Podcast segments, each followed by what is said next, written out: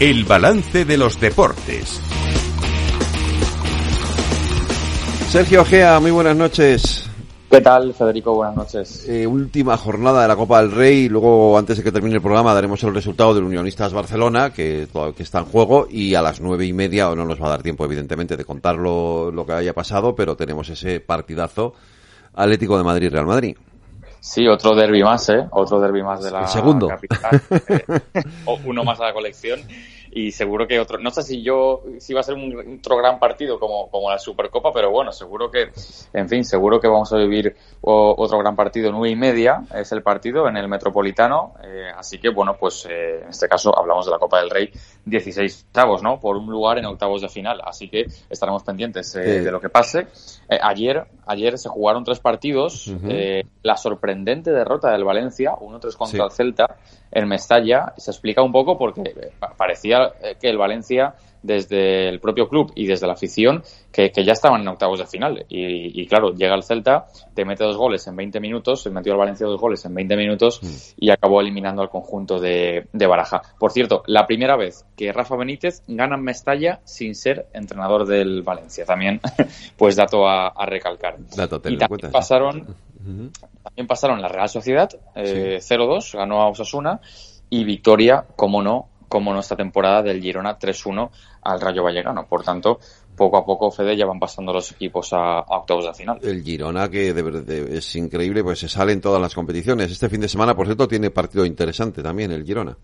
Hay jornada de liga, empieza mañana la jornada de liga y hay partidos sobre el Madrid, se mide con el Almería, no entiendo que no es que es un, que es un partido fácil, eh, pero el Girona tiene un buen partido, ¿no? Contra Sevilla. Contra Sevilla, por eso. Eh, y el Barcelona con el Betis, ya pasen con el campo del Betis, que tampoco está nada mal. ¿eh?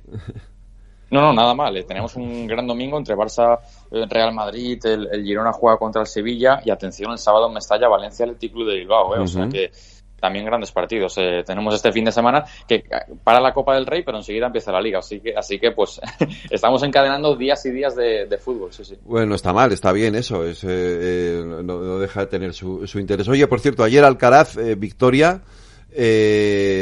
importante, ¿no? Porque además se le vio en muy buen estado de forma, ¿no?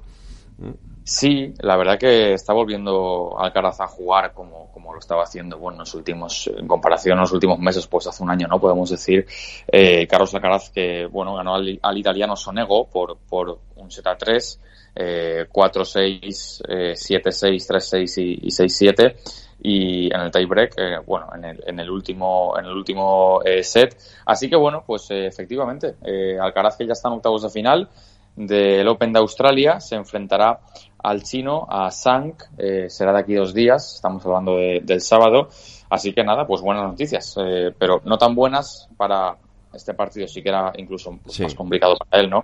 Para Davidovich, que acabó cayendo en, esta ronda ayer de, de, de 16 de final, pero bueno, al final eh, tenemos ahí a Alcaraz, que lo previsible, y Davidovich cayó contra, contra Borch, el, el portugués, ¿no? Ayer por 3 a 0. Y esta madrugada tenemos a Paula Badosa. Sí, sí, no, efectivamente, claro, porque al final, fíjate, Fede, que nos centramos en nos centramos en lo masculino, pero, pero tenemos que estar pendientes siempre de, de, los partidos del femenino, ¿no? Esa también es la, esa también es la realidad. Eh, jugará contra eh, la estadounidense Anisimova, eh, pues eh, estaremos pendientes del partido esta madrugada a la una de la mañana. ¿eh? Es ese encuentro de 16 avos de final del Open de Australia. Porque me pilla un poco cansado, ¿eh? porque si no, yo para ver jugar a Paula Badosa era capaz de, estar despierto a la una de la madrugada, ya te lo digo. Eh, oye, y hablando de, de más selecciones, eh, ayer se nos pasó felicitar a la, a, la, a la selección española de waterpolo, a la masculina, por primera vez campeona del mundo. De Europa. De Europa, perdona, es verdad. Gracias, Lorena, por el apunte. Y ya que estás ahí, Lorena, hoy tenemos que felicitar a la femenina de hockey, ¿no?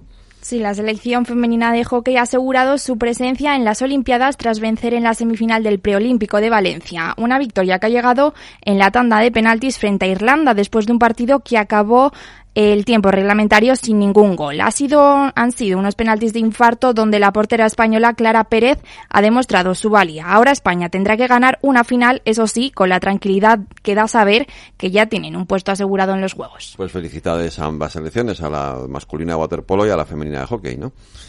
Y además, hockey, Fede, eh, se está disputando en Valencia el campeonato, no te el preolímpico, no te imaginas con qué ambientazo en, el, en las pistas de Vetero, aquí en Valencia, cerca del Politécnico, así que eh, enhorabuena a, sí, a la selección femenina. Y en cuanto al waterpolo, 10-11, pues ayer ganó España, campeona de Europa, el combinado dirigido por David Martín, así que felicidades. Pues eh, Sergio, lunes más deportes aquí en el balance con vosotros. Un abrazo, cuidaros.